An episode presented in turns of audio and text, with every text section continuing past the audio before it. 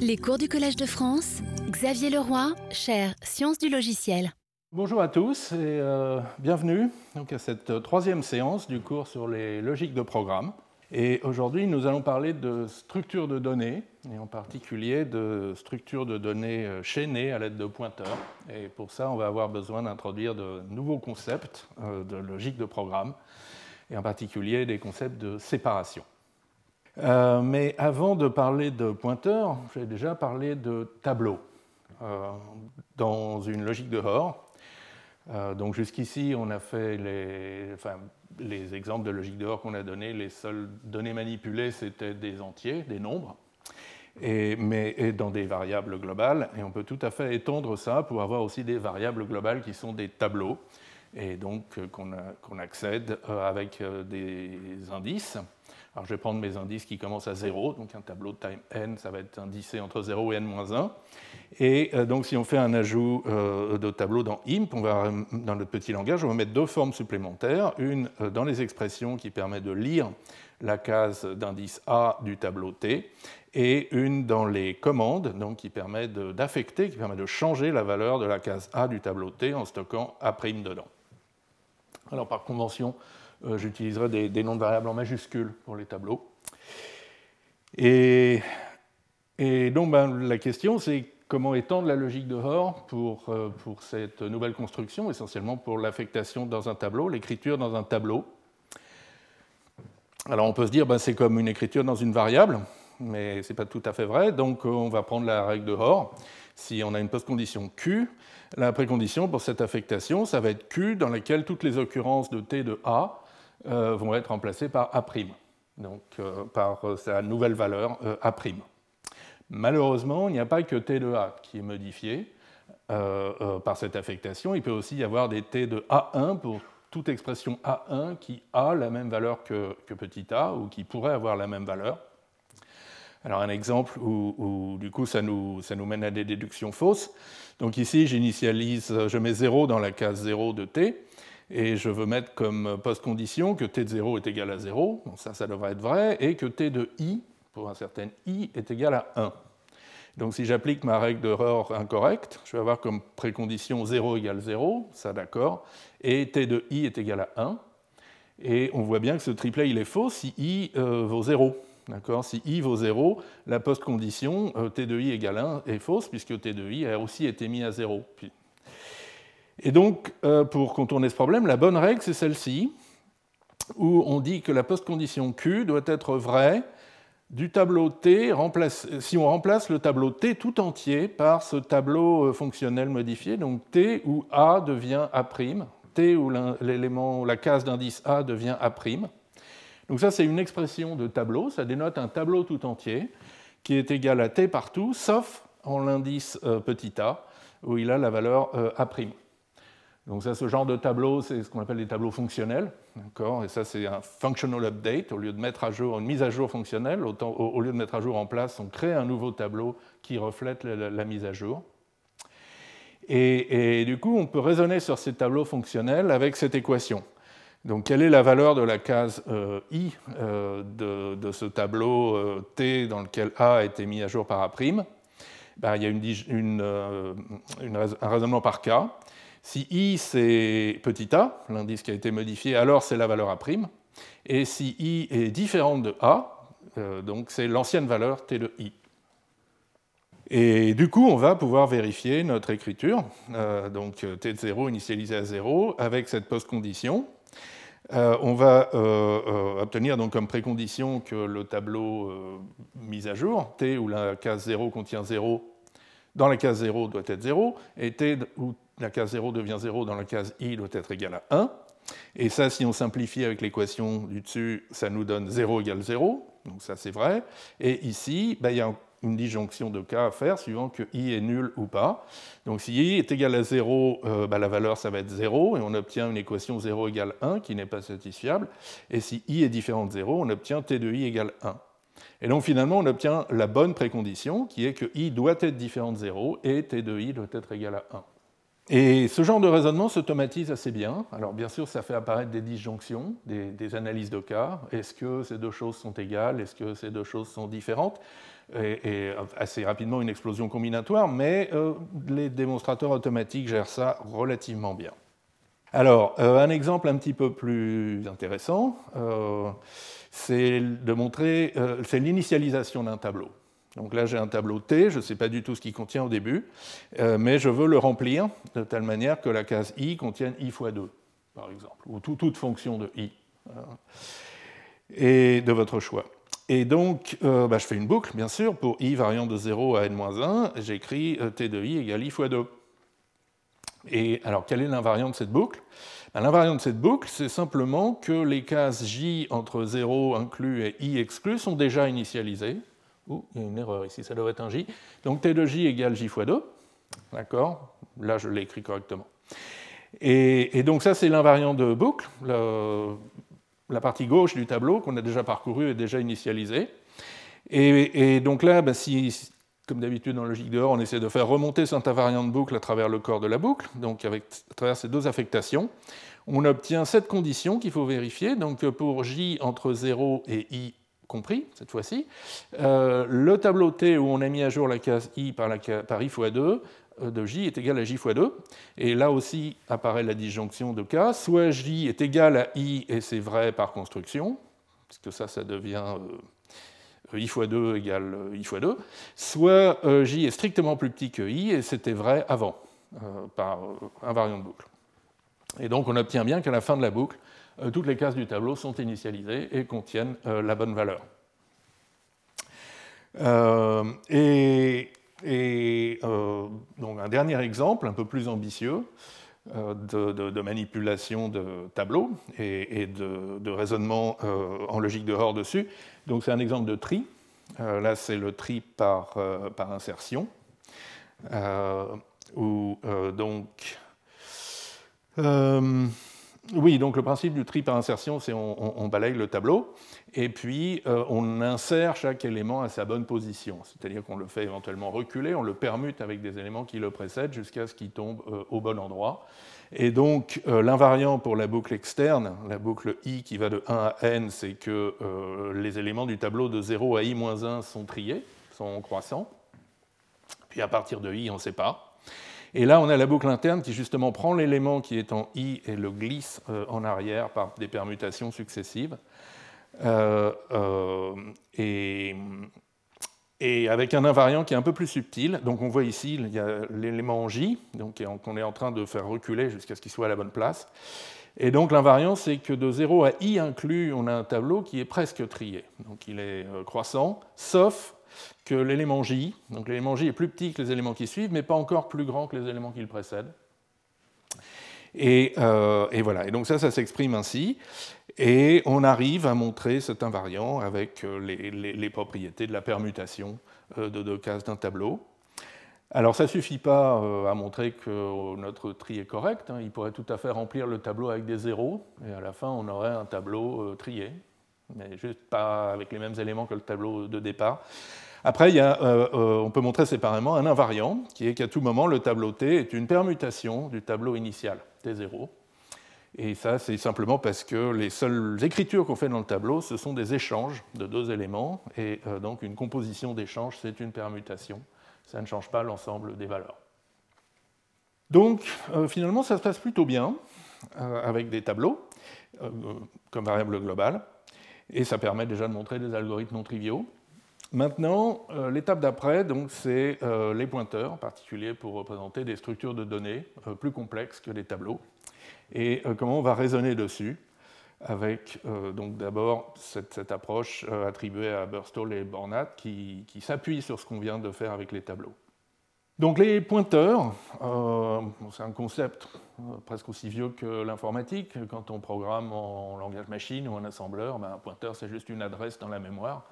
Et euh, il y a cette idée que quand on a une grosse structure de données, on la manipule via l'adresse à laquelle elle est stockée dans la mémoire. Ça apparaît dans les langages de programmation, semble-t-il, dans Algol W, qui était un, des descendants d'Algol 60. Euh, on le retrouve euh, dans Pascal, dans C, dans C++. Et, là, le, pointeur est marqué explicitement. Il y, a, il y, a une opération de déréférencement de pointeur. Quand on a un enregistrement, par exemple, on peut le, manipuler par valeur ou via un pointeur.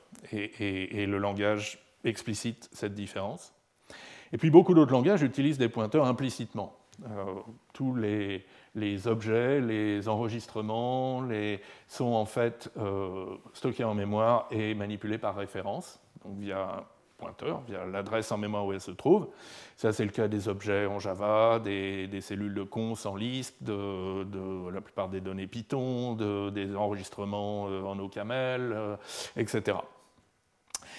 Euh, et, donc l'utilité de, ces pointeurs, c'est en particulier de représenter et de manipuler des structures de données. Alors ça peut être des graphes, comme ici euh, à gauche. Donc chaque nœud, c'est un objet, une cellule mémoire, et euh, les pointeurs représentent les arcs vers les, les, nœuds suivants. Ça peut être une structure plus régulière, comme ici une liste, avec un double chaînage. Donc chaque cellule de liste contient un élément de la liste et un pointeur vers le précédent élément de liste et l'élément suivant de la liste. Ou ça peut être ici des arbres binaires, euh, par exemple, où le, euh, donc qui contiennent deux pointeurs, un vers le sous-arbre gauche, l'autre vers le sous-arbre droit. Alors sachant donc qu'en général un pointeur peut aussi être le pointeur nul, qui signifie en fait l'absence de, choses pointées, et qui ici par exemple signifie l'absence de, sous-arbre droit, que le sous-arbre droit est vide. Bien, donc tout ça est familier pour quiconque a fait la programmation impérative. Et, euh, ah oui, alors un exemple un petit peu plus détaillé, donc, qui va nous servir beaucoup, sont les listes simplement chaînées. À gauche, c'est la représentation euh, Java, donc une cellule de liste. C'est un, objet avec deux champs, la tête de la liste qui est un entier, et euh, une liste, donc qui est la queue, le tail, sachant que ça peut être aussi euh, la référence nulle, euh, ce qui signifie qu'on euh, est au dernier élément de la liste. À droite, vous avez la représentation en C, qui est un peu plus explicite. Donc on distingue la structure, l'enregistrement qui représente la cellule de liste à deux champs, un entier pour la tête, une liste pour la queue, et la liste, le type liste lui-même, qui est le type pointeur vers cellule. Mais dans les deux cas, donc, on peut représenter, euh, bah, par exemple, la liste 1, 2, 3, ça va être représenté par trois cellules mémoire ici. La dernière a nil dans son champ tail, euh, et la première pointe vers la deuxième, la deuxième pointe vers la troisième. Là, on a la liste 4, 5, de la même manière. Et euh, là, on a un code typique qui est la concaténation en place de deux listes, L1 et L2. Donc on commence par prendre un pointeur P qui dévale, euh, alors on suppose la liste L1 non vide, euh, donc euh, le pointeur L1 non nul.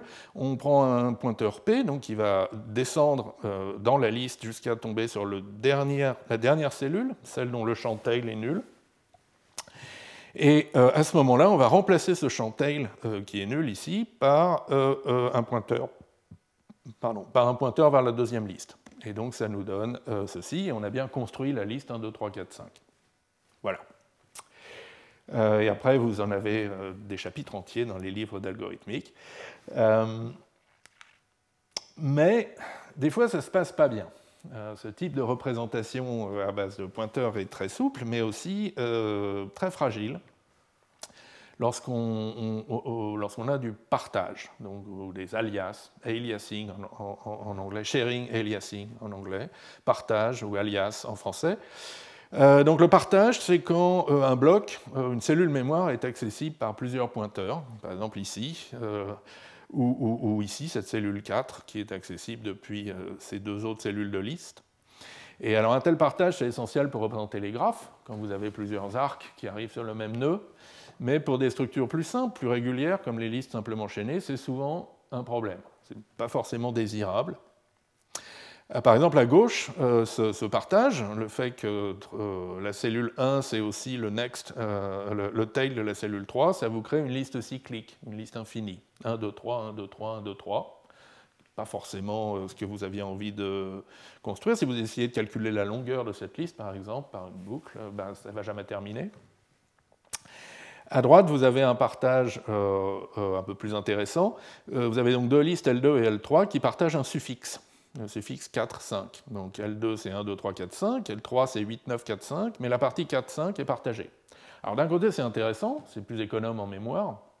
De l'autre, euh, ça peut facilement euh, causer des problèmes euh, avec des codes par exemple qui, modifient en place des listes, comme cette concaténation de listes.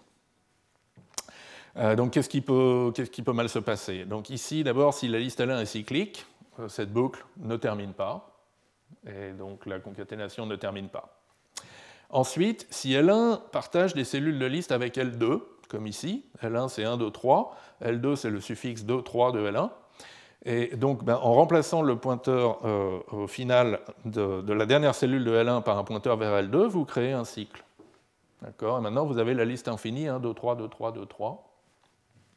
Et puis, euh, si maintenant vous aviez du partage euh, avec une troisième liste L3, donc L1 et L3 partageaient le suffixe 3, ben, en modifiant L1, en modifiant cette dernière cellule de L1, vous avez aussi modifié L3. L3 avant c'était 6, 3 et maintenant c'est 6, 3, 4, 5. Donc il y a eu un effet de bord à cette concaténation de L1 et de L2 qui fait qu'un certain nombre de listes L3 sont également euh, modifiées. Alors comment est-ce qu'on va raisonner là-dessus? Comment est-ce qu'on va quelles, assertions euh, énoncer pour contrôler tout ça? Comment euh, donner une spec à un code comme cette concaténation de listes en place?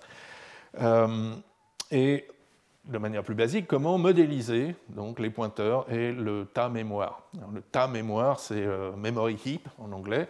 Donc c'est le, contenu de la mémoire. À chaque pointeur, quelle est la, valeur courante dans la case mémoire désignée par ce pointeur euh, et alors il y a un modèle très naïf qui consiste à dire que le tas mémoire, c'est un grand tableau global, grand M. D'accord Après tout, la, RAM de mon ordinateur, c'est euh, un tableau de, taille, je ne sais pas, 8 gigaoctets. Et, et, je peux accéder à chaque octet par un nombre entre 0 et 8 euh, milliards. du coup, un pointeur P, ça va être un indice dans le tableau grand M et puis un accès au champ euh, f d'un objet pointé par p, ça va être essentiellement un accès dans la mémoire m à l'adresse p, plus éventuellement un décalage correspondant au champ. Alors par exemple, euh, alors si on a une mémoire qui est organisée en mots, on pourrait dire que le champ head a un décalage de 0 et le champ tail a un décalage de 1.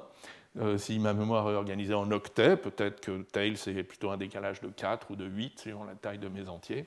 Enfin bon, donc une vision extrêmement bas niveau et machine euh, de la mémoire. Euh, c'est vraiment pas agréable d'emploi de raisonner là-dessus. Il peut se passer des choses très bizarres. D'abord, la mémoire est même pas bien typée. Il y a, un mélange, elle contient des données hétérogènes, un mélange d'entiers, de pointeurs, de nombre à virgule flottante, etc. Euh, ensuite, il peut y avoir des, recouvrements bizarres. Vous pouvez avoir deux cellules de liste qui, euh, qui partageraient euh, un mot. le, tail de l'une serait le head de l'autre. Ça fait aucun sens.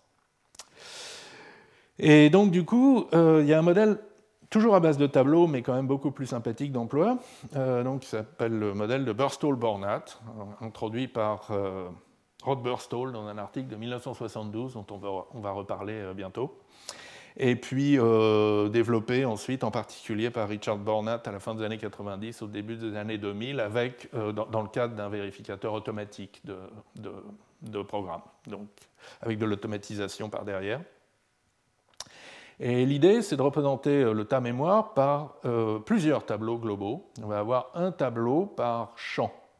Euh, par champ d'objets. Donc par exemple, avec nos listes simplement chaînées, on a euh, des champs head et des champs tail, et donc on va avoir deux tableaux globaux, euh, head et tail. Du coup, un pointeur P, c'est toujours un indice dans, ces tableaux, et un accès au champ F à partir de P, c'est un accès dans le tableau F à l'indice P. Et alors pourquoi c'est intéressant? D'abord parce que les tableaux peuvent être bien typés. Si le tableau des heads c'est un tableau d'entier. Le tableau des tails, c'est un tableau de pointeurs. Bon. Ensuite, euh, c'est qu'une affectation dans un champ F, donc P de F reçoit A, ça va modifier le tableau F à la position P, mais euh, euh, on est certain que les autres tableaux F' seront inchangés. Donc si je modifie le tail d'une liste, peut-être que d'une cellule de liste, peut-être que d'autres tails, d'autres cellules de liste qui en fait sont des alias vont être modifiées, mais le head d'aucune cellule de liste ne peut être modifiée. Et donc c'est cette garantie qu'on a gratuitement avec le modèle de Burstall-Bornat et qui euh, est une grande aide.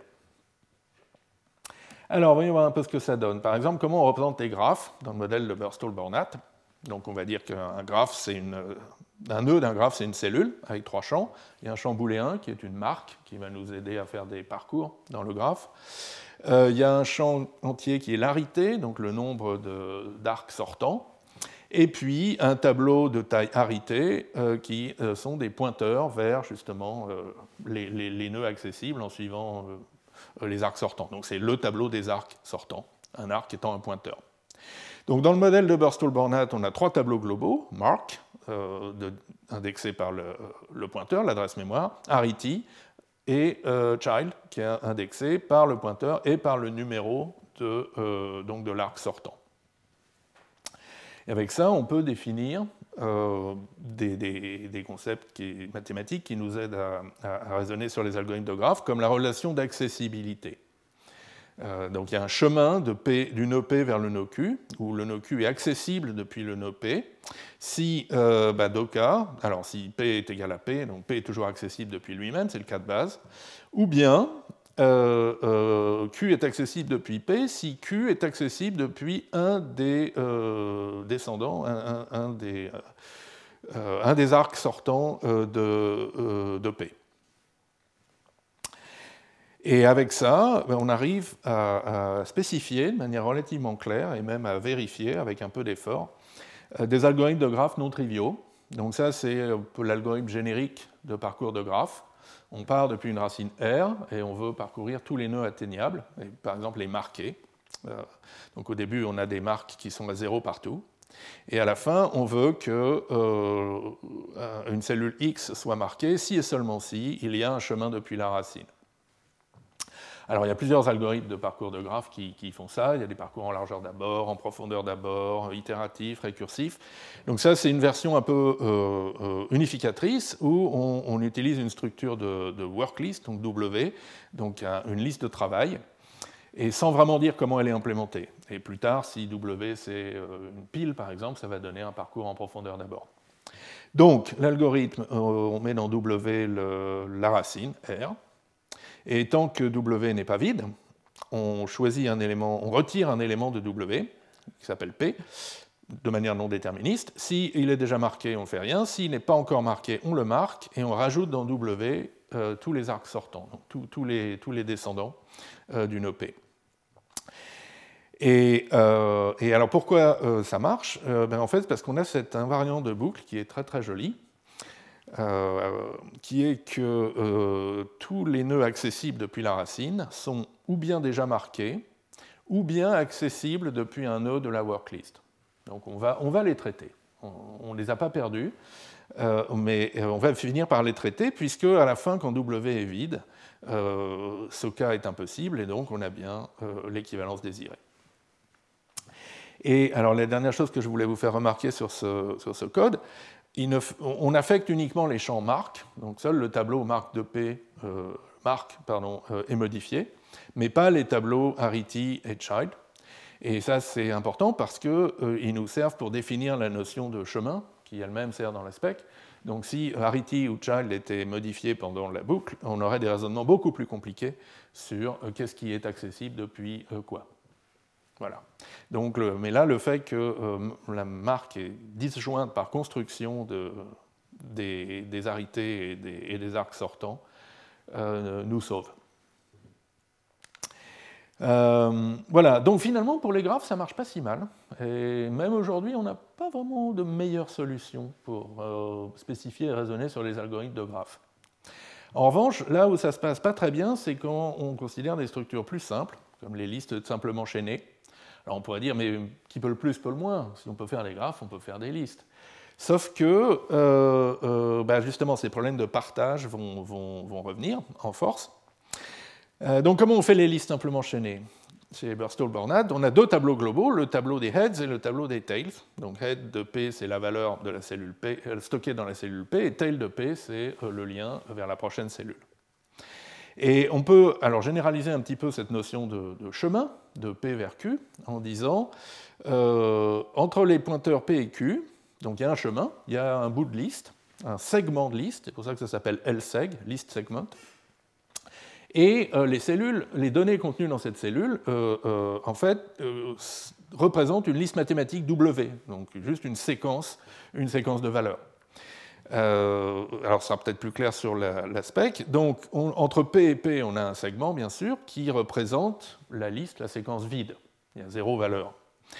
Et entre euh, P et Q, il y a une euh, séquence qui représente la liste non vide, donc avec N en tête et W en queue. Si P n'est pas le pointeur vide, le head de P, c'est N, c'est le premier élément de la séquence mathématique, et entre tail de P et Q, il y a un segment de liste qui euh, énumère euh, euh, W. Alors avec ce prédicat, on peut spécifier plein de choses. Par exemple, le fait que P pointe sur une liste bien formée, sans cycle, c'est que nul est accessible depuis P pour un certain mot W. Le fait que P et Q pointent sur des listes disjointes, c'est-à-dire ne partagent aucune cellule de liste, ça revient à dire que si vous avez une cellule R qui est accessible, pardon, un pointeur R qui est accessible depuis P et accessible depuis Q, c'est forcément le pointeur nul. Ça ne peut pas être un pointeur non nul qui serait une cellule partagée. Bon, donc on arrive à, grand coup de quantification à expliquer ce que c'est qu'un nombre de listes qui ne partagent pas.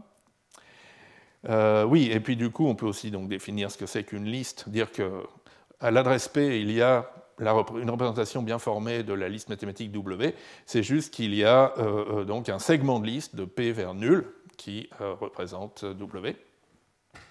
Et avec tout ça, on va pouvoir spécifier notre fonction concat, celle qui concatène en place la liste L1 et la liste L2. Alors comme précondition, on peut dire par exemple que donc, L1 représente la liste W, que W n'est pas vide, que L2 représente la liste W' et que les deux listes L1 et L2 sont disjointes au sens précédent, ne partagent pas de cellules. Et à ce moment-là, on a euh, une post-condition possible qui est celle-ci, que euh, euh, L1 maintenant pointe vers la représentation de la liste W concaténée avec W', et L2 pointe toujours vers la représentation de la liste W'. Donc c'est pas mal comme, euh, contrat. Euh, on voit bien que donc, ça réalise la concaténation des listes abstraites, W, W'. On voit bien qu'il euh, faut garantir qu'elles sont disjointes. Malgré tout, il y a un aspect important qu'on n'a pas capturé, que quid d'une liste L3, qui représentait W secondes. Ben, suivant qu'elle partageait ou non avec L1, elle va être modifiée ou préservée. Donc, ce qu'on voudrait dire, c'est que toute liste L3 initialement disjointe de L1 n'est pas modifiée, donc reste valide à la fin. Euh, mais c'est un petit peu difficile à expliquer. Et puis, euh, les vérifications, les preuves euh, sont quand même assez pénibles, comme le dit, comme l'écrit Burstall dans son article. Donc les, preuves de vérification sont bien longues pour un, sujet aussi simple et très ennuyeuses. Donc nous n'allons pas ennuyer le lecteur avec... Euh, oh, tiens. Finalement, aussi un petit problème de vidéo, c'est pas grave. Donc nous n'allons pas euh, embêter le lecteur avec, euh, avec ces démonstrations. Et c'est là que, dans la deuxième partie de son article, il essaye une autre approche dont on va parler dans quelques secondes. Euh, mais voilà, donc prenons un petit peu de recul et euh, essayons de, capturer, de, caractériser un peu le, type de raisonnement qu'on voudrait bien avoir euh, et qu'on va appeler raisonnement local. Alors c'est un principe un peu de bon sens. Normalement, si vous avez une commande C et un, un triplet dehors qui la spécifie, PCQ, on pourrait s'attendre à tout ce qui n'est pas explicitement décrit par P et Q ou, explicitement mentionné dans le code C ne soit pas affecté par l'exécution de C. Euh, par exemple, euh, si vous avez euh, une variable globale y qui vaut 8 au, début de l'exécution d'un code, qui ne mentionne pas du tout la variable y, a priori, elle va toujours valoir 8 à la fin. Et, alors c'est vrai en logique de on peut même euh, écrire une règle qui, formalise cette intuition, ça s'appelle une règle d'encadrement, frame rule en, anglais, euh, et, qui vous dit donc si vous avez votre triplet P, C, Q, et qu'aucune variable modifiée par la commande C, affectée par la commande C, n'apparaît dans R, n'est mentionnée dans, une assertion R, alors vous avez aussi ce triplet. P et R en précondition, Q et R en postcondition. Et, et donc bah là, on, peut revenir sur l'exemple. Euh, donc là, on a comme précondition x égale 0, comme action incrémentée x, comme postcondition x égale 1. Euh, et, on peut euh, encadrer par l'assertion y égale 8. Si elle est vraie au début, elle est toujours vraie à la fin. Donc voilà un principe très simple et, et, qui fonctionne très bien en logique de Hoare, sauf quand on se met à avoir des pointeurs et du partage. Euh, on va reprendre notre exemple de la concaténation de listes. Donc, euh, donc, là, on concatène la liste 1, 2, 3 et la liste 4, 5. Et puis, on a une liste L3, 6, 3 qui partage avec L1. Donc, la précondition, ça va être que L1, c'est la liste 1, 2, 3. L2, c'est la liste 4, 5. Elles sont disjointes. La postcondition, ça va être que L1, c'est la liste 1, 2, 3, 4, 5. Et l'encadrement, la condition supplémentaire qu'on voudrait voir euh, préserver, c'est que L3, c'est la liste 6, 3. Et on a bien donc le triplet euh, P concat L1, L2, Q, mais on n'a pas le triplet P et R concat L1, L2, Q et R. R est vrai avant, mais il est faux après, puisque euh, après l'exécution, L3, c'est maintenant la liste 6, 3, 4, 5. Bon, dommage. alors, est-ce qu'on peut essayer de réparer euh, de réparer ça, avoir une règle d'encadrement un peu plus forte? Euh, Oui, on pourrait espérer que non seulement il faut que R ne mentionne aucune des variables modifiées par C, mais il faudrait aussi que R ne mentionne, en un sens à préciser, aucune des cases mémoire qui peut être modifiée pendant l'exécution de C. Là, par exemple, moralement, R mentionne cette case mémoire qui contient 3 et qui est modifiée par l'exécution de concat L1, L2. Euh, donc là, c'est une règle qui devient plausible. En revanche, sa précondition, son, hypothèse en, rouge, est, pas du tout syntaxique. D'accord? Euh, Comment déterminer l'ensemble des cases mémoire modifiées par l'exécution d'une commande C? C'est un problème difficile, c'est pas juste en regardant la commande C qu'on le voit, il va nous falloir peut-être une analyse statique ou un système de type ou de région ou, peut-être même une logique de programme. Quelque part, on, aimerait bien que la logique de programme nous, aide aussi à raisonner là-dessus, euh, sur euh, quelles sont les cases mémoire modifiées par l'exécution d'une commande. C'est un peu une question de base qu'on peut poser. Et, ben, on peut essayer justement en on peut essayer d'associer à chaque assertion logique euh, une empreinte mémoire. Oui, donc la question se pose pour les commandes, la question se pose pour les assertions logiques aussi. Quelles sont les cases mémoire dont elles dépendent? Donc on peut euh, essayer d'associer à, chaque assertion logique son empreinte mémoire, memory footprint en anglais, qui est l'ensemble des adresses, des pointeurs dont elle décrit le contenu. Euh, par exemple, alors une des assertions de base dans le langage avec pointeur, c'est l'assertion P, euh, contient 0, enfin, à l'adresse P, il y a telle valeur, donc on note P flèche 0, et l'empreinte d'une telle assertion, c'est le, singleton P. Ça décrit quelque chose en mémoire à l'adresse P. En revanche, les choses en mémoire à d'autres adresses euh, ne sont pas décrites, donc ne font pas partie de l'empreinte. Alors l'empreinte n'est pas forcément calculable, ou pas forcément calculable de manière simple. Hein. Euh, par exemple, là j'ai une assertion un peu compliquée. Si B, alors P contient 0, sinon Q contient 1, ou P et Q sont quelconques, et B aussi d'ailleurs. Et l'empreinte, donc, c'est singleton P si B est vrai, singleton, Q si B est faux. Et encore une fois, B peut être une condition arbitrairement compliquée. Euh, et alors après, on peut essayer d'arranger nos règles de, logique de Hoare pour que, euh, quand on a un triplet, PCQ, euh, qui spécifie une commande C, les cases mémoire qui sont modifiées ou consultées pendant l'exécution de C vont être mentionnées dans P ou dans Q, et donc appartiennent à l'empreinte de P ou à l'empreinte de Q. c'est presque vrai, bon, C pourrait allouer temporairement de nouvelles cases mémoire, s'en servir et puis les désallouer. Du coup, ça ne se verrait pas forcément ni dans P ni dans Q. Mais on verra plus tard comment c'est géré. Euh, l'intuition, c'est qu'un petit peu dans la précondition, on devrait dire des choses sur quelle case mémoire on a le droit d'accéder en particulier. Et puis dans la postcondition Q, on devrait dire des choses sur euh, comment on les a modifiées, par exemple. Et du coup, on aurait une règle d'encadrement un peu plus euh, plausible, qui est, donc si on a PCQ, si on n'a aucune variable modifiée par C apparaissant dans R, si les empreintes L'empreinte de R est disjointe de l'empreinte de P et aussi de l'empreinte de Q. Donc a priori, euh, aucune des cases mémoire qui importent pour R n'est modifiée par l'exécution ou affectée ou consultée par l'exécution de C, et donc on devrait avoir euh, cette conjonction. R, devrait rester vrai. Et, alors en fait, cet énoncé, euh, P et R sont vrais et leurs empreintes mémoire sont disjointes. il va jouer un rôle crucial dans, la logique de séparation dont on parle. Et, du coup, on lui donne un nom et une notation. On appelle ça la conjonction séparante. Et on le note euh, P étoile R. Alors, euh, si on anticipe un petit peu sur la suite, donc formellement, on peut dire que les assertions, ça va être des prédicats sur l'état mémoire H.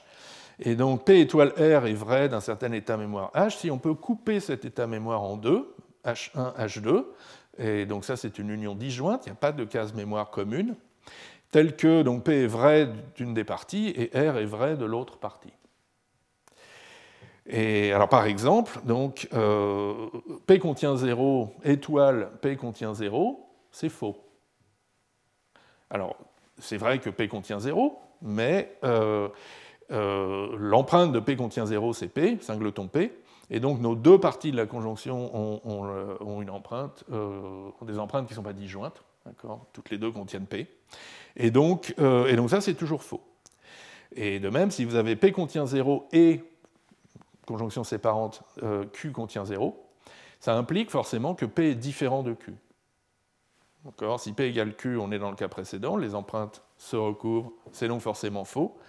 Si, euh, si, en revanche P est différent de Q, on peut couper le tas en deux moitiés, une moitié qui contient P, l'autre moitié qui contient Q. La première moitié satisfait P contient 0, l'autre moitié satisfait Q contient 0. Et on en arrive donc à la célèbre règle d'encadrement, la frame rule de la logique de séparation, euh, qui est donc si on a le triplet PCQ, si aucune variable modifiée par C n'apparaît dans R, alors on a le triplet P conjonction séparante R comme précondition, C commande, post-condition Q conjonction séparante R. Donc R reste vrai et reste euh, euh, séparé de P et de Q.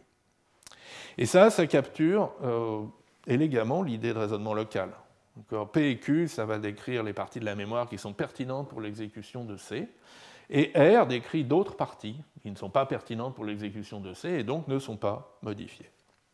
Et c'est l'existence de cette conjonction séparante qui nous dit que euh, euh, c'est une autre partie, justement, qui n'a rien à voir avec les parties, qui ne partage rien avec les parties de mémoire pertinentes pour l'exécution de, de C. Voilà, donc ça c'est les intuitions, un peu générales. Maintenant, euh, voyons voir comment on construit une logique de programme autour de tout ça. Alors un petit peu d'histoire. Euh, donc les, idées dont on parle, on les fait souvent remonter justement à ce célèbre article de Burstall 1972 dont on a déjà parlé. Donc la première partie, il introduit euh, l'approche à base de tableaux, qu'on appelle Burstall-Bornat. Et puis au milieu, il dit c'est quand même trop compliqué, il faut trouver mieux. Euh, et, donc là, il introduit euh, une notation un peu plus ad hoc et des règles de raisonnement plus ad hoc pour ce qu'il appelle les distinct non-repeating list systems. C'est essentiellement des structures de données simplement chaînées et qui ne présentent aucun partage. Euh, décidément, je suis désolé pour ces petits problèmes de vidéo. Je, crains que ce soit mon ordinateur qui ait un petit souci. donc,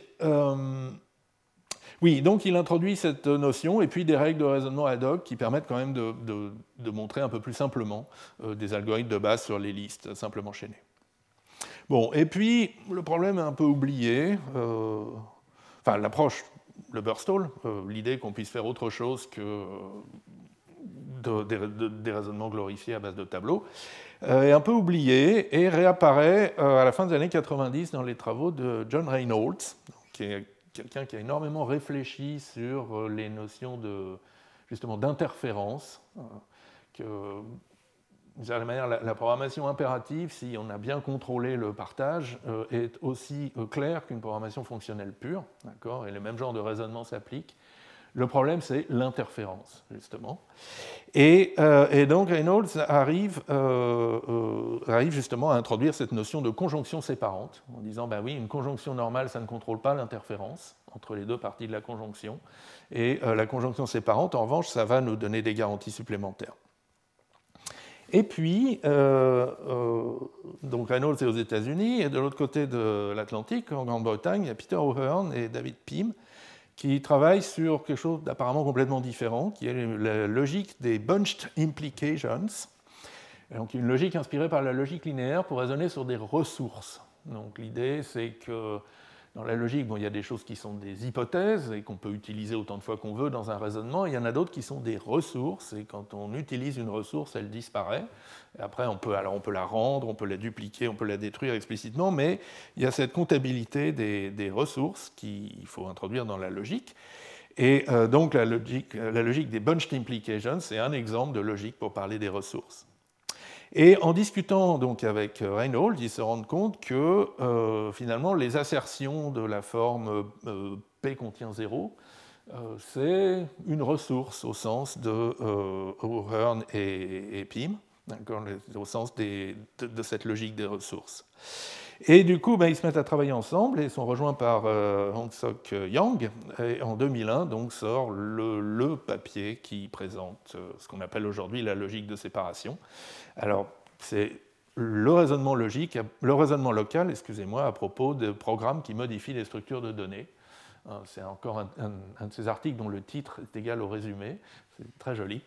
Euh, mais ça ne s'appelle pas encore logique de séparation, et c'est un an plus tard, donc Reynolds, qui fait un exposé invité au grand congrès euh, LICS, euh, qui donc baptise cette logique la logique de séparation. Et euh, l'article est, un très joli tutoriel sur euh, les, idées et les applications de cette logique de séparation. Je vous en recommande la lecture, même, euh, même près de 20 ans après. Alors, on va faire une logique de séparation, mais alors ça va être pour quel langage? L'approche classique, c'est de partir de imp et puis d'ajouter des pointeurs. Donc via quatre opérations, alloc, qui alloue de l'espace mémoire et vous renvoie un pointeur. Get, qui déréférence un pointeur, vous, vous renvoie la valeur contenue. Set, qui change la valeur contenue à l'adresse pointée. Et free, qui libère. Euh, alors, j'aime pas du tout cette approche parce que on a un langage avec deux degrés de mutabilité. On peut muter des variables, et puis on peut muter le contenu de case mémoire. Et ça se voit dès la formalisation. Les assertions parlent à la fois de l'état des variables et de l'état des cases mémoire. Euh, pointeur P contient telle valeur. Et du coup, ça devient des prédicats de deux choses. Il y a le, store S, donc qui est l'état des variables, qu'on avait déjà vu la semaine dernière pour donner une sémantique à imp. Et puis, il y a un heap, donc un tas mémoire, H, qui lui va donner des valeurs aux pointeurs, aux, cases euh, pointées par les pointeurs. Et, euh, c'est trop. Euh, donc, dans ce cours, on va suivre une approche un peu différente. On va prendre mini-ML plus des, des, références. ou en d'autres termes, lambda calcul plus une monade d'état, pour ceux d'entre vous qui connaissent ces choses-là. L'idée de base, c'est qu'on va avoir des variables, mais qu'elles sont immuables.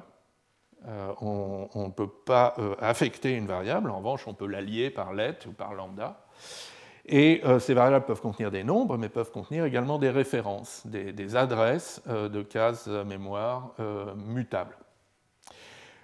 Par exemple, en, camel, vous faites let x égale ref de 0, et ça vous donne x, une variable immuable, mais vers une case mémoire qui contient 0 et dont la valeur peut être modifiée par affectation ensuite.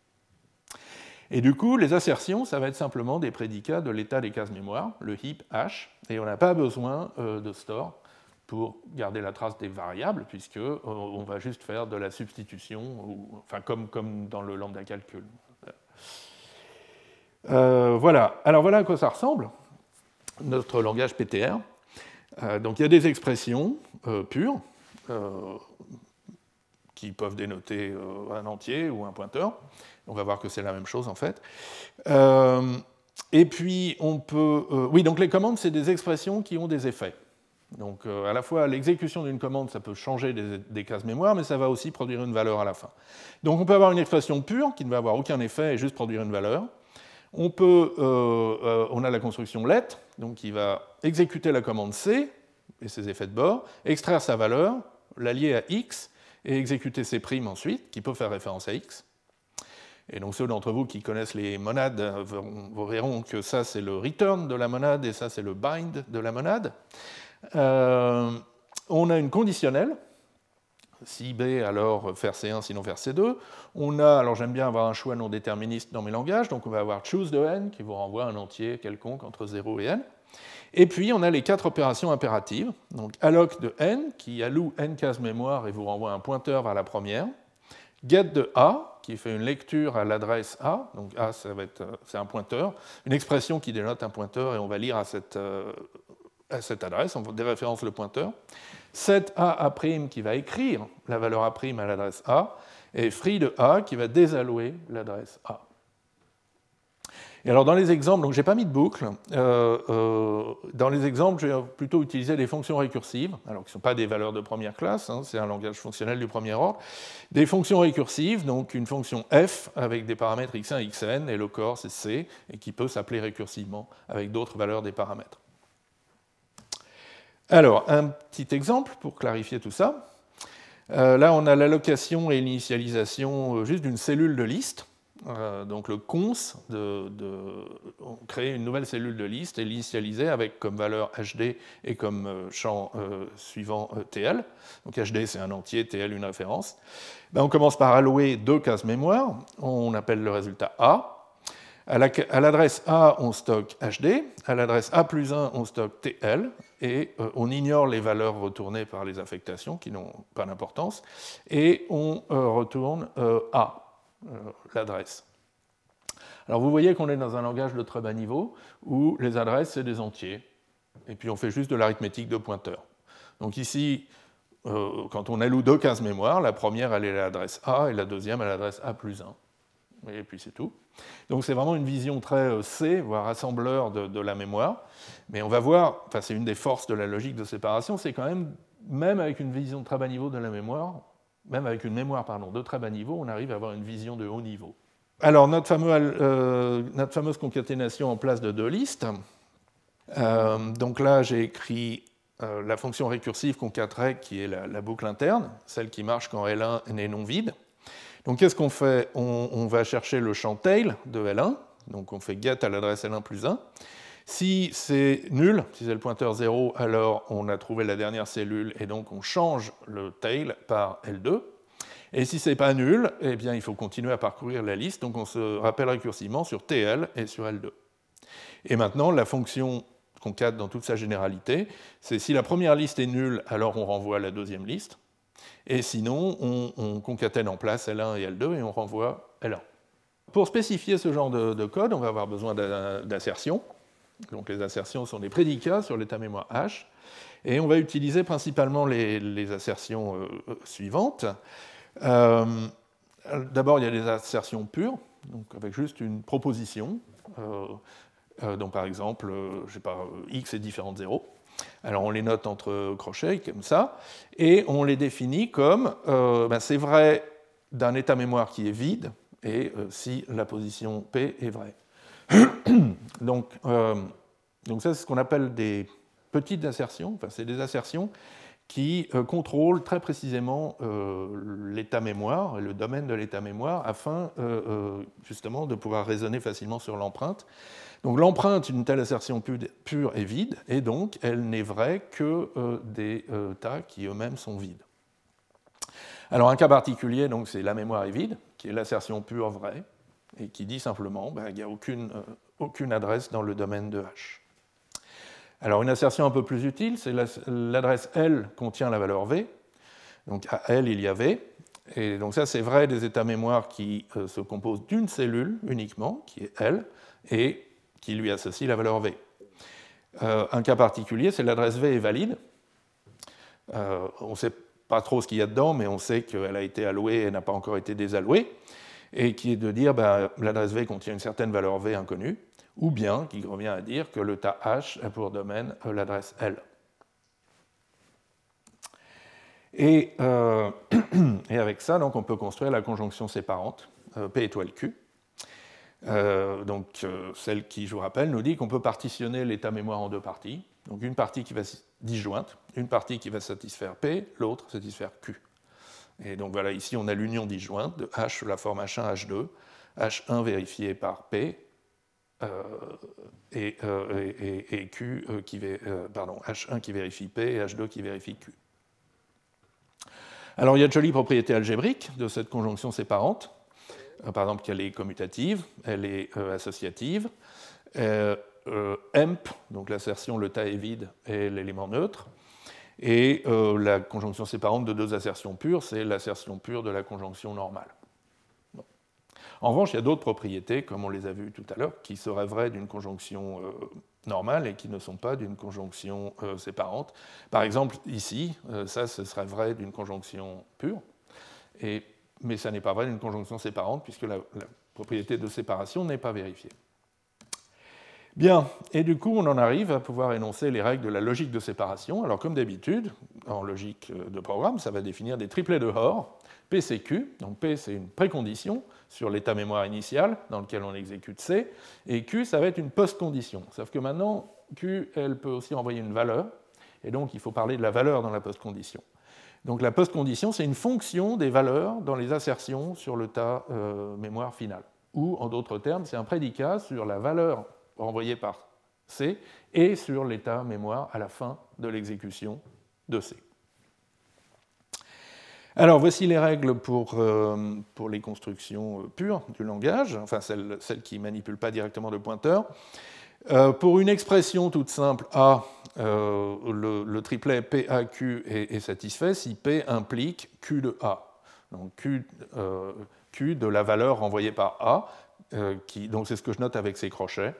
A priori, A, euh, ça, euh, ne parle pas de, case mémoire, hein, ça parle juste de, constantes euh, d'opérateurs et éventuellement donc de, oui, a priori juste de constantes et d'opérateurs.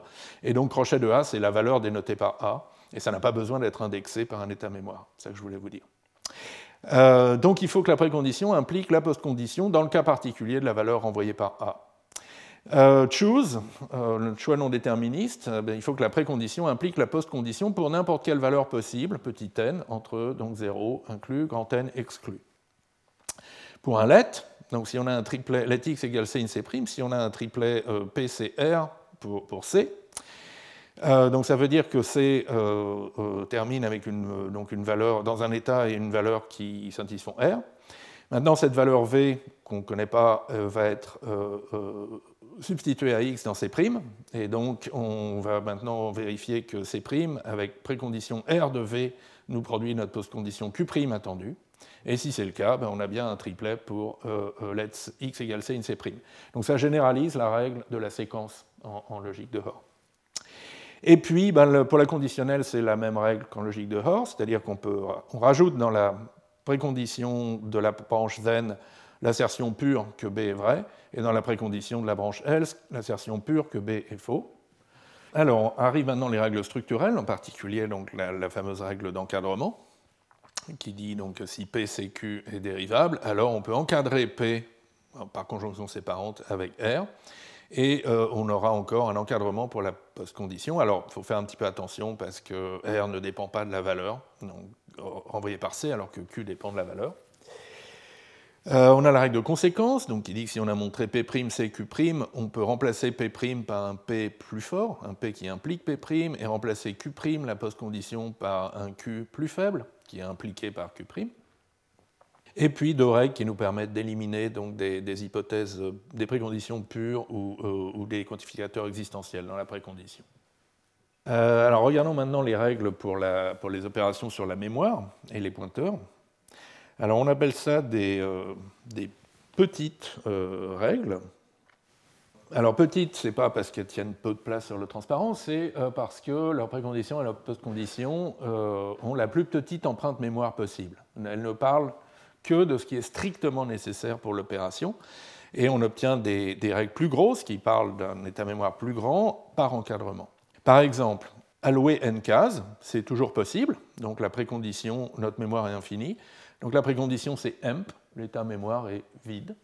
Et la postcondition, c'est j'ai une adresse L et un état mémoire où les cases L à L plus n-1 sont valides et contiennent des valeurs inconnues.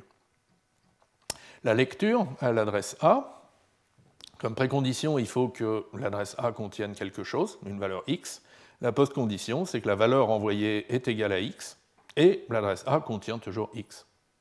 L'affectation, A reçoit A', c'est euh, l'adresse A doit être valide et la postcondition, c'est euh, l'adresse A contient A'. Et puis la libération, symétrique de l'allocation, si l'adresse A est valide, après la libération, le tas est vide. L'adresse A a disparu. Et si vous voulez des règles plus grosses, donc vous mettez un encadrement, par exemple, ici, si vous encadrez la règle alloc, vous avez une précondition P arbitraire et une postcondition qui vous dit que P est toujours vrai et, de manière séparée, L, L plus 1, L plus N moins 1 sont valides, sont des adresses valides. Et voyons maintenant comment on peut se servir de ça pour faire des structures de données, euh, de manière, et, comme les listes simplement enchaînées et d'autres, de manière euh, plus agréable qu'avec l'approche de Burstall-Bornat. Alors voici à nouveau les listes simplement enchaînées. À nouveau, on va raisonner en termes de prédicat de représentation, donc d'assertion qui relie une liste abstraite, W, avec euh, les pointeurs et l'état de la mémoire. Sauf que maintenant, le prédicat de représentation, il est écrit avec des conjonctions séparantes, et on va voir que ça nous aide beaucoup. Donc, qu'est-ce à dire qu'entre euh, P et Q, on a un segment de liste qui représente la liste vide C'est juste une assertion pure, que P est égal à Q, et aucune case mémoire n'est concernée par cette euh, assertion. Et qu'est-ce à dire que de P à Q, on a euh, la liste X suivie de W? Ça revient à dire que bah, à l'adresse P, on a X, donc P pointe vers une cellule de liste valable, valide, donc à l'adresse P, on a X. À l'adresse P plus 1, on a un certain P', quantifié existentiellement, qui est le, pointeur vers la prochaine cellule de liste. Et euh, toujours de manière séparée, entre P' et Q, on a la représentation de la liste W. Et du coup, ben, une liste, euh, dire euh, j'ai la liste abstraite W à l'adresse P, c'est dire j'ai un segment de P vers nul. Bon, un petit exemple tout simple. Voilà, là, on a un segment qui va de P vers Q et qui énumère 1, 2, 3. Là, on a un segment qui va de Q vers nil et qui énumère 4, 5. Donc on a une liste à partir de Q, on a la liste 4, 5. Et puis, euh, les deux étant disjoints, on peut prendre la conjonction séparante et ça va nous dire qu'on a en fait une liste 1, 2, 3, 4, 5 à partir de P, ou un segment de P vers nil euh, euh, qui contient 1, 2, 3, 4, 5. Euh, et avec ça, on peut spécifier des fonctions classiques sur les listes simplement chaînées de manière à la fois compacte et, tout à fait précise. Alors je vous en ai montré cinq ici. Euh, donc la première, c'est une fonction qui calcule la longueur d'une liste. on lui donne un pointeur P. En précondition, il faut que ce pointeur P soit la représentation d'une certaine liste abstraite W. Et en post-condition, on obtient que le résultat R, c'est un entier, égal à la longueur de la liste abstraite W, au nombre d'éléments. Et on a toujours qu'à l'adresse P, il y a la liste W. Euh, la deuxième fonction, c'est une copie. Elle duplique une liste en, réallouant euh, autant de cellules de liste que nécessaire. Donc vous lui donnez en entrée une, liste W à l'adresse P, et elle vous produit en sortie un pointeur R où il y a la liste W à l'adresse R, et de manière séparée, euh, il y a toujours la liste W à l'adresse P. Donc c'est là qu'on voit qu'on a vraiment fait une copie.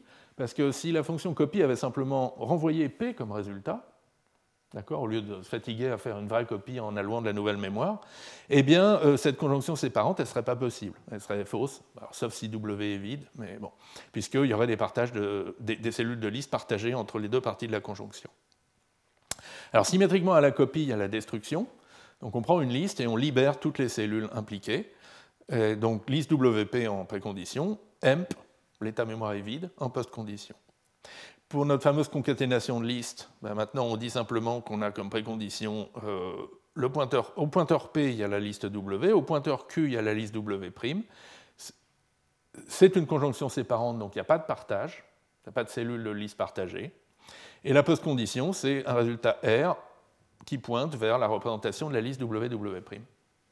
Et puis la dernière, c'est le renversement en place d'une liste. Donc si P au début pointe sur la représentation d'une liste W, à la fin, le résultat R pointe sur le, résultat du, renversement, pardon, sur la représentation du renversement de W. Voilà, donc il y a vraiment plusieurs choses à, remarquer sur ces, sur ces specs. D'abord qu'elles sont quand même assez courtes, hein, c'est plutôt concis. Deuxièmement, euh, qu'elles contrôlent très précisément le partage. Comme on l'a dit, pour copie, euh, le fait qu'on ait cette conjonction séparante dans le résultat, ça nous garantit que euh, R ne peut pas être un alias pour P, et donc que la nouvelle liste est vraiment nouvelle, et ne partage aucune cellule avec l'argument. Pour concat, la précondition nous euh, garantit que donc, les deux arguments ne partagent aucune cellule. La, fonction concat n'est pas applicable sinon. Donc on contrôle le partage. Ensuite, on gère les ressources. On peut voir chaque cellule de liste en mémoire comme une ressource précieuse. Il ne faut pas euh, la perdre, par exemple, ce serait une fuite mémoire. Et, euh, et on voit que ces ressources sont bien gérées. Il y a des listes qui sont préservées, par exemple l'argument de length est, d'une certaine manière pris en argument mais rendu en résultat, ou l'argument de copie est aussi rendu. Euh, parfois on a des listes qui apparaissent, qui sont allouées, comme celle-ci, qui n'était pas du tout décrite dans euh, l'argument. On a parfois des listes qui disparaissent, comme celle-là, qui, est décrite dans, la précondition, pardon, mais qui n'est plus euh, décrite dans la conclusion, dans la postcondition. Et puis on a des listes qui sont, qui, sont recomposées d'une certaine manière. Donc là, les, les cellules qui, contribuent à, représenter W et W' sont mélangées et recomposées pour représenter WW' ou pour représenter euh, le renversement de W. Et enfin, la dernière lecture possible, c'est en termes de permission. Qu'est-ce qu'on a le droit de faire avec un pointeur P? Euh, parce qu'une fois qu'on a fait dispose de P, par exemple, on, peut encore utiliser P, entre guillemets. On peut le comparer avec nul, on peut le comparer avec d'autres pointeurs, on peut l'afficher à l'écran, puisque c'est un entier. En revanche, on ne peut plus s'en servir comme la tête d'une liste bien représentée, bien formée, puisque les cellules ont pu être réutilisées ailleurs. Et donc, on peut lire aussi des préconditions de la forme liste WP comme j'ai le droit d'utiliser P comme un pointeur vers une liste bien formée et qui contient W. Et par exemple, si W est non nul, ça veut dire, en particulier, j'ai le droit de déréférencer P, puisque P ne peut pas être un pointeur nul. Euh, et de même, euh, euh, quand j'ai en résultat des choses comme lambda R, liste de WR, ça veut dire que j'ai en, résultat, je, gagne le droit d'accéder au résultat comme une liste bien formée. Voilà. Alors, un petit exemple de vérification maintenant. Euh, alors pour changer un petit peu, je vais vérifier la fonction revAppend, qui est en fait la, boucle interne de la, fonction reverse, celle qui renverse une liste en place. Donc revAppend, ça vous prend deux listes, P et Q, représentant W et W', mais ça vous renvoie une liste qui est la concaténation du renversement de W et de W'. Et ça réutilise euh, des cellules de liste euh, de P. D'accord alors il y a deux cas, donc si P est égal à nul, c'est facile, on renvoie juste Q. Sinon, on, va essentiellement euh, prendre la cellule de tête de P et la raccorder, en faire la cellule de tête de Q, et puis récurser donc avec la, queue euh, de P et cette nouvelle liste Q enrichie. Alors la première étape de la vérification, c'est d'abord de, voir que ce test P égale nul nous apprend des choses sur la liste abstraite W. Euh, si P est nul, W est forcément vide. Si P est non nul, W est forcément de la forme euh, est forcément non nul, non, vide, donc forcément de la forme X suivie d'un W1. Du coup, on peut dérouler euh, le prédicat de représentation, liste WP.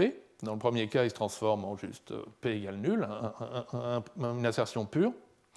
Et donc, notre état mémoire, c'est juste qu'à euh, l'adresse Q, il y a W'. Et si on renvoie Q, on a bien renvoyé un résultat qui représente la liste reverse de la liste vide suivie de W'. Dans l'autre cas, on a donc, euh, en déroulant, on a que P pointe vers une certaine valeur X, que P plus 1 pointe vers, contient pardon, un certain pointeur P', qu'à P', on a la liste euh, W1, et à Q, on a la liste W'. Et donc l'adresse P plus 1 est valide, contient P', donc quand on déréférence, on, peut déréférencer et on peut substituer P' ou égaliser le P' ici et le T qui est là. Et de même, donc, à l'adresse P plus 1, l'adresse P plus 1 est valide, donc on peut écrire Q. Donc P plus 1 contient T devient P plus 1 contient Q. Puis j'en ai profité pour réordonner un petit peu les, termes de ma conjonction séparante pour faire apparaître la situation actuelle. Donc là, euh, en position T, on a la liste W1. En P, on a X, en P plus 1, on a Q, et en Q, on a W'. Et ça, ça veut dire qu'on peut réenrouler le prédicat de représentation et qu'à l'adresse P, on a X.W'. Du coup, les conditions sont remplies pour s'appeler récursivement, avec P qui est maintenant T et Q qui est maintenant P. Je sais, c'est un peu bizarre, mais ça marche. Et du coup, on obtient une liste R qui est le renversement de W1 suivi de X suivi de W'. Euh, et, ça, c'est aussi le renversement de x.w1 suivi de w', euh, et donc euh, le contrat est satisfait. Et en plus, on a fait l'appel récursif sur une liste w1 qui est strictement plus petite, et donc on termine forcément. Donc on peut même montrer ce triplet comme un triplet fort. Bon, voilà, donc ça c'était pour vous donner une, intuition, un, goût de, vérification en logique de séparation. Euh, alors maintenant, je voudrais vous parler euh, rapidement de quelques autres structures de données qu'on peut représenter facilement avec des prédicats de représentation en logique de séparation. Alors ici, on a les listes circulaires. Euh, c'est pour vous montrer qu'on peut aussi manipuler des structures avec des cycles hein, en logique de séparation, manipuler et décrire. Les listes circulaires, où la dernière cellule de la liste pointe sur la première. Donc si vous avez un, pointeur vers cette cellule 1, en fait, vous avez la liste 1, 2, 3, 4. Et euh, le prédicat de représentation, alors pour une liste non vide, donc P est une liste circulaire représentant W, donc si W est non vide, et si vous avez un segment de liste qui part de P et qui arrive à P. On a un segment de liste, 1, 2, 3, 4, qui part de P et qui arrive à P. C'est tout. Et euh, la concaténation de deux listes circulaires, qui est un algorithme que j'aime beaucoup, c'est juste, euh, donc vous avez un doigt ici sur la liste 1, 2, 3, 4, un doigt sur la liste 5, 6, 7, 8, et vous permutez, vous échangez euh, les têtes et vous échangez les, champs head et vous échangez les champs tail. Et ça fait quelque chose comme ça. Et vous voyez que maintenant, ici, vous avez 1, 2, 3, 4, 5, 6, 7, 8. Donc vous avez bien la liste circulaire concaténée. Et ça, donc, ça se spécifie et ça se vérifie sans grande difficulté avec euh, euh, donc de la logique de séparation et ce prédicat de représentation. Alors de même, euh, on peut avoir des chaînages multiples et redondants, comme euh, les listes doublement chaînées, donc où chaque cellule contient un pointeur vers la prochaine cellule de la liste, mais aussi un pointeur vers la précédente cellule de la liste. Alors c'est un petit peu délicat à spécifier. L'idée, c'est donc un segment de liste doublement chaînée. C'est en fait d'écrire un deux chaînages. Il y a le chaînage en avant qui part de P et qui arrive jusqu'à A. Donc P, c'est la première cellule considérée. Et puis en suivant les pointeurs en avant, on arrive sur A. Et en arrière, on part de Q, qui est la dernière cellule considérée, on suit les pointeurs en arrière et on arrive sur une cellule dont le pointeur arrière est B.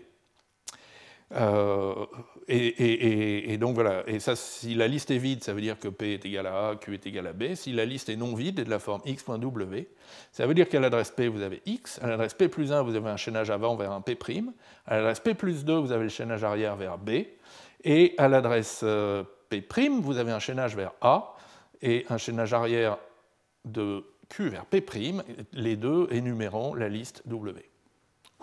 Bon, il ne faut pas se tromper dans les lettres, hein, mais euh, ça reste une description très compacte et euh, d'une certaine manière euh, pas, tellement plus compliquée à comprendre que le petit dessin avec les pointeurs, très complémentaire en tout cas. Et alors après, on peut faire ce que les livres d'algorithmique aiment bien, c'est euh, l'astuce du ou exclusif, où on peut remarquer qu'on n'a pas besoin de deux mots par cellule, un pour stocker le pointeur arrière et l'autre pour stocker le pointeur avant. Il suffit d'un seul mot dans lequel on stocke le ou exclusif des deux, euh, le ou bit à bit, exclusif bit à bit des deux pointeurs. Euh, alors c'est là qu'on est content que nos pointeurs sont des entiers, puisqu'on sait ce que c'est que le ou exclusif de deux pointeurs. Alors, et alors, c'est quoi l'idée? Ben, C'est que si vous faites un parcours en avant, donc vous gardez un doigt sur la cellule courante Q et puis sur la précédente P, maintenant vous lisez le champ, le, pointeur combiné, euh, P XOR R, et vous refaites un XOR avec P, le précédent, et le P XOR P, ça s'annule, et ça vous donne donc R, qui est l'adresse du suivant. Et en revanche, si votre parcours maintenant est en arrière, vous arrivez sur Q depuis R, vous lisez le pointeur combiné P XOR R, vous faites XOR avec R et ça vous donne P, le, pointeur précédent.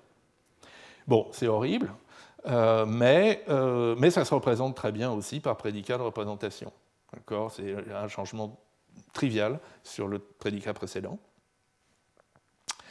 Euh, alors, on peut aussi avoir des arbres binaires, par exemple. Donc maintenant, chaque cellule, c'est à trois cases, il y a une valeur, l'adresse d'un sous-arbre gauche et l'adresse du sous-arbre droit. Et les feuilles sont représentées par le pointeur nul, il n'y a pas d'info aux feuilles. Euh, et donc ça, ça s'exprime très bien avec ce prédicat de représentation ici.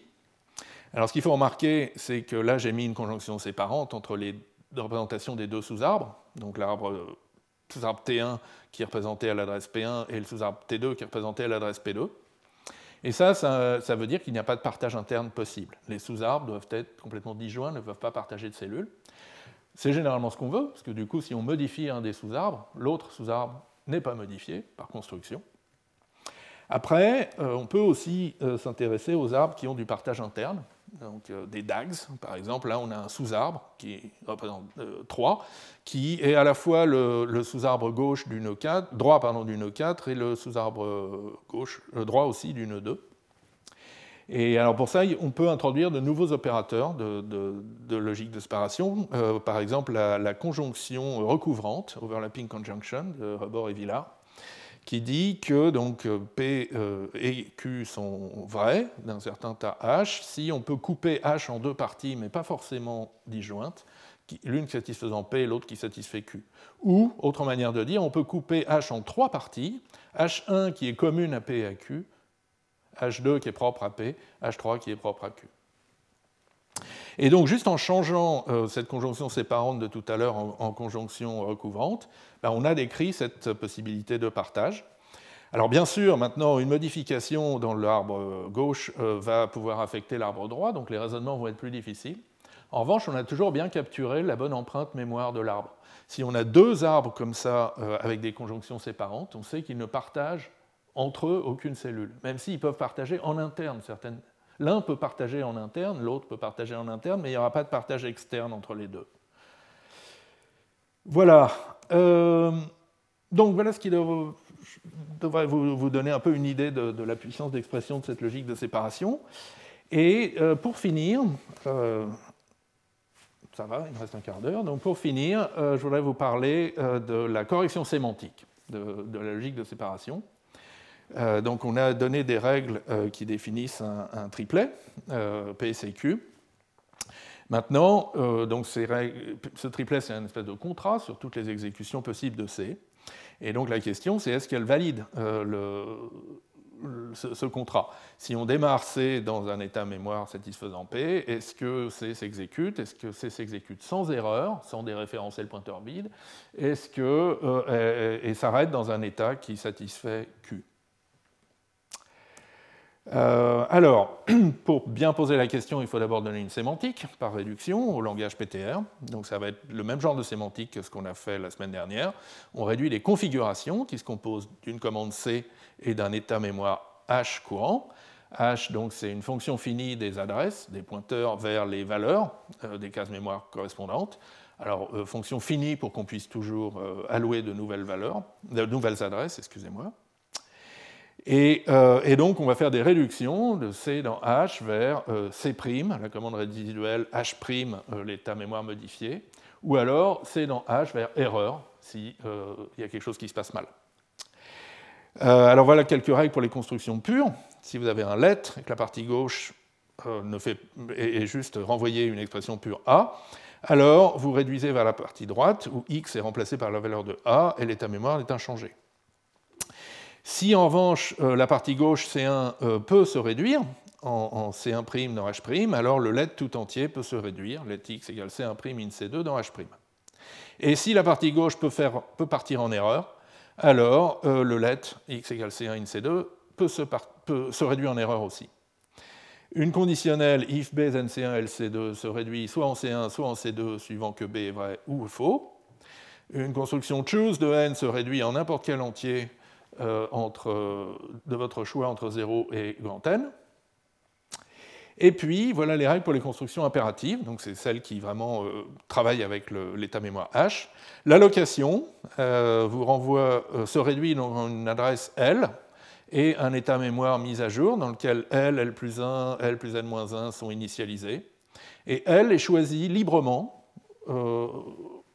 L est choisi tel que ces, nouvelles adresses mémoire sont bien nouvelles, donc n'étaient pas déjà dans H.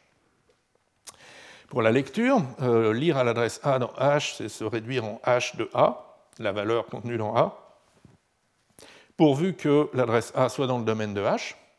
L'écriture, c'est euh, se réduire à une constante quelconque et euh, l'état mémoire modifié, où à l'adresse A, il y a maintenant A', et pourvu que A soit dans le domaine de H.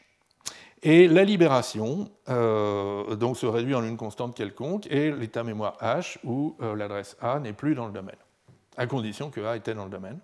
Et donc, bien sûr, on a trois euh, règles d'erreur qui sont euh, lire à une adresse invalide, écrire à une adresse invalide et libérer une adresse invalide.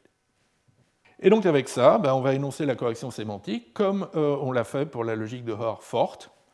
Et donc en, en, définissant ce prédicat inductif, terme CHQ, qui veut dire que la commande C, démarrée dans l'état H, termine toujours, sans erreur, et dans un état qui satisfait Q. Et donc c'est le prédicat qui contrôle l'ensemble des, des séquences de réduction possibles depuis C et H. Un cas de base, donc si C c'est juste euh, euh, une, expression pure, alors euh, c'est vrai si la valeur de A et l'état mémoire courant H satisfont Q, la post-condition. Et sinon, si A n'est pas une commande pure, si, et si C dans H ne part pas en erreur, et si tous les réduits possibles C', H' satisfont le prédicat terme, alors euh, CH satisfait le prédicat terme. Et le fait que c'est un prédicat inductif nous garantit qu'on ne peut pas appliquer cette règle infiniment longtemps, et donc euh, il n'y aura pas d'exécution infinie. Euh, voilà, donc du coup, ben, on peut énoncer le triplet sémantique, exactement comme la semaine dernière. Donc si l'état initial satisfait P, la commande C termine dans un état satisfaisant Q. Donc pour tout H tel que P de H, terme de CHQ est vrai. On montre que cette définition satisfait les axiomes et les règles d'inférence de la logique de séparation. Et on en déduit donc que tout énoncé dérivable, euh, tout triplet euh, syntaxique dérivable correspond à un triplet sémantique qui est vrai, et donc que le contrat est bien respecté. Alors ça a l'air facile, et en fait c'est relativement facile, sauf bien sûr pour la règle d'encadrement, qui est la, règle originale, la plus originale de la logique de séparation. Donc il faut montrer une propriété d'encadrement sur ce triplet sémantique. Et pour ça, il faut un lemme d'encadrement sur le prédicat terme. Donc si C lancé dans un petit A mémoire H1 euh, euh, termine correctement en satisfaisant Q. Maintenant, vous lancez C dans un tas mémoire plus grand, obtenu en prenant H1 union disjointe H2, où H2 c'est euh, l'encadrement, c'est le résultat de l'encadrement, donc c'est un tas mémoire qui satisfait la condition d'encadrement R. Alors, C va toujours terminer sans erreur avec une valeur et un état final qui satisfont donc Q étoile R. Et alors ça, c'est vrai pour notre langage euh, PTR, en raison d'une jolie propriété de la sémantique opérationnelle, qui est que euh, euh, donc si vous avez une commande qui ne fait pas d'erreur dans un petit état, et puis qui se réduit dans un grand état, toutes les réductions depuis le grand état peuvent être simulées par une réduction dans le petit état. Alors j'explique avec un petit diagramme. donc on a une commande C dans un petit état mémoire H1 qui ne part pas en erreur. Maintenant, on encadre H1 avec un autre état mémoire H2 qui nous donne notre grand état mémoire H. Et maintenant, C dans H se réduit en C' dans H'. Qu'est-ce qu'on va conclure? Par exemple, supposons que C ce soit une affectation dans une case mémoire L. Le fait que euh, C dans H1 ne part pas en erreur, ça veut dire que L est valide dans le petit A mémoire H1. Donc, a fortiori, elle est valide dans le grand A mémoire H. Et donc, C dans H ne peut pas partir en erreur. Par ailleurs, si C dans H se réduit, donc si l'affectation se produit, elle va modifier l'adresse L, qui est une adresse qui est dans le petit tas H1, et non pas une adresse qui est dans le tas H2 d'encadrement.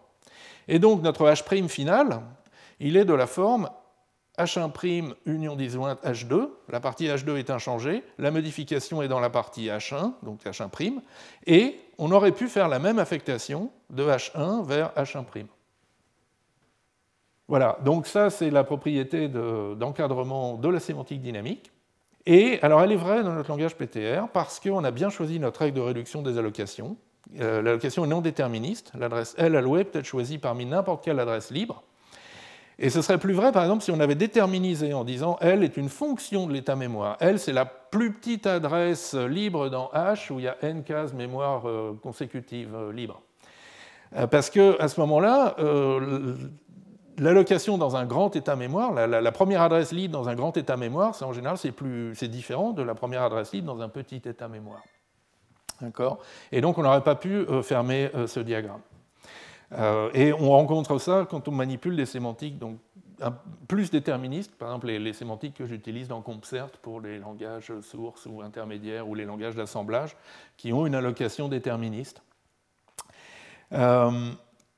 Mais alors c'est pas grave parce qu'il y a une autre approche où on peut valider euh, euh, la règle, on peut quand même euh, montrer la, sûreté de la logique de, séparation, même avec une allocation mal fichue, si j'ose dire, une règle d'allocation trop déterministe. Et donc je vous esquisse l'approche rapidement, et c'est détaillé aussi dans le développement COP qui accompagne le cours. L'idée c'est de dire, bon, ben, on va définir un triplet sémantique de Hoare, comme d'habitude, si la précondition est vraie, alors on termine et en satisfaisant la postcondition. Et on définit un deuxième triplet sémantique de, séparation qui quantifie sur tous les encadrements possibles. Donc c'est euh, dans le, triplet de Hoare est vrai de tous les encadrements possibles de PCQ. Ensuite, on montre que ce triplet de Hoare satisfait alors, les grandes règles pour les constructions impératives, puisque maintenant il faut prévoir dès le début qu'on a un encadrement les règles usuelles pour les structures de contrôle, qui sont neutres vis-à-vis de l'encadrement, mais pas la règle d'encadrement, mais ce n'est pas grave. Parce que maintenant, on revient sur le, triplet sémantique de séparation, celui qui quantifie explicitement sur tous les encadrements, et on observe sans peine qui vérifie les petites règles pour les constructions impératives, les règles usuelles pour les structures de contrôle et la règle d'encadrement. Et, donc, on conclut que si on a un triplet euh, PCQ syntaxique dérivable, alors, euh, on peut dériver donc le triplet sémantique de séparation, celui qui quantifie surtout les R. On peut prendre R comme étant euh, l'état mémoire vide, ce qui nous redonne le triplet de Hoare, celui qui dit que si on démarre dans un état satisfaisant P, on termine dans un état satisfaisant Q. Et voilà, ça marche aussi.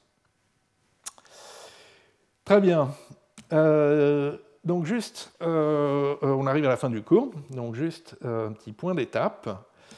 Euh, donc l'apparition des logiques de séparation au début des années 2000, ça a été un, peu un coup de tonnerre. Donc ça a vraiment renouvelé entièrement le domaine des logiques de programme et de la vérification déductive. Donc du, jour au lendemain, tout le monde s'est mis à faire des logiques de séparation. Euh, y a alors je mets un pluriel parce qu'en fait, il y a beaucoup d'extensions qui sont possibles autour de ces idées de base. Et euh, alors on en verra, euh, bah, les deux prochains cours vont être vraiment, ou même les trois prochains cours sont d'une certaine manière des extensions de la logique de séparation, en particulier pour ajouter le parallélisme à mémoire partagée. Ça, ce sera le cours de la semaine prochaine. Et puis dans deux semaines, on verra encore d'autres extensions, comme par exemple, peut-on parler de données partagées en lecture seule, peut-on... Euh, des choses comme ça? Euh, comment fait-on euh, de la vérification déductive, du calcul de plus faible précondition, etc. Donc de très nombreuses extensions qui vont nous occuper dans les, cours à venir. Euh, aussi, il y a eu assez rapidement des mises en application de différentes formes. Ça peut être sous forme d'outils pour la vérification déductive avec de la démonstration automatique. Euh, donc par exemple les outils euh, Smallfoot euh, ou Infer de, Peter O'Hearn et de son équipe, mais aussi l'outil VeryFast que Bart Jacobs nous présentera dans le séminaire la semaine prochaine. On peut plonger ces logiques de séparation dans des assistants à la démonstration comme Coq, et en particulier, ça nous donne le système IRIS, qui est un, un, espèce de boîte à outils de cadre très général pour définir des logiques de séparation et euh, qui sera euh, décrit et utilisé dans deux euh, séminaires, le séminaire de François Potier le 1er avril et de Jacques-Henri Jourdan le 8.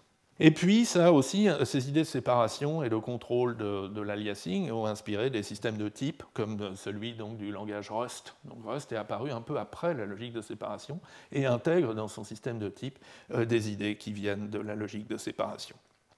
Donc voilà, donc une invention extrêmement féconde. Et, et, je termine par quelques références bibliographiques. Donc le premier article, c'est écrit par Peter Howard, un des, inventeurs, c'est un, article de synthèse très, très lisible, pas très technique, dans les Communications of the ACM d'il y a deux ans. Euh, donc je vous ai déjà parlé de cet article de John Reynolds, donc l'autre, un autre des fondateurs. Euh, c'est l'article qui a inventé, qui a fait, qui a donné à la logique de séparation son nom, mais c'est aussi un excellent tutoriel, notamment sur tout ce qu'on peut faire avec des prédicats de représentation. Toujours un plaisir à lire, 19 ans après. Et puis, donc, si vous vous intéressez à la mécanisation de ces idées, donc euh, j'ai mis en ligne le développement Coq qui correspond euh, à ce que je vous ai présenté. Et puis, surtout, il y a donc Arthur Charguero qui, euh, qui prépare un volume de Software Foundations, le livre, la, collection d'ouvrages mécanisés en Coq, appelé Foundations of Separation Logic et euh, qui vraiment est un développement extrêmement complet et entièrement mécanisé de la logique de séparation séquentielle. Et euh, donc, ce n'est pas encore tout à fait fini, mais il y a une version euh, bêta disponible sur les pages d'Arthur. Voilà, eh bien, écoutez, je vous remercie. Retrouvez tous les contenus du Collège de France sur www.colège-2-france.fr.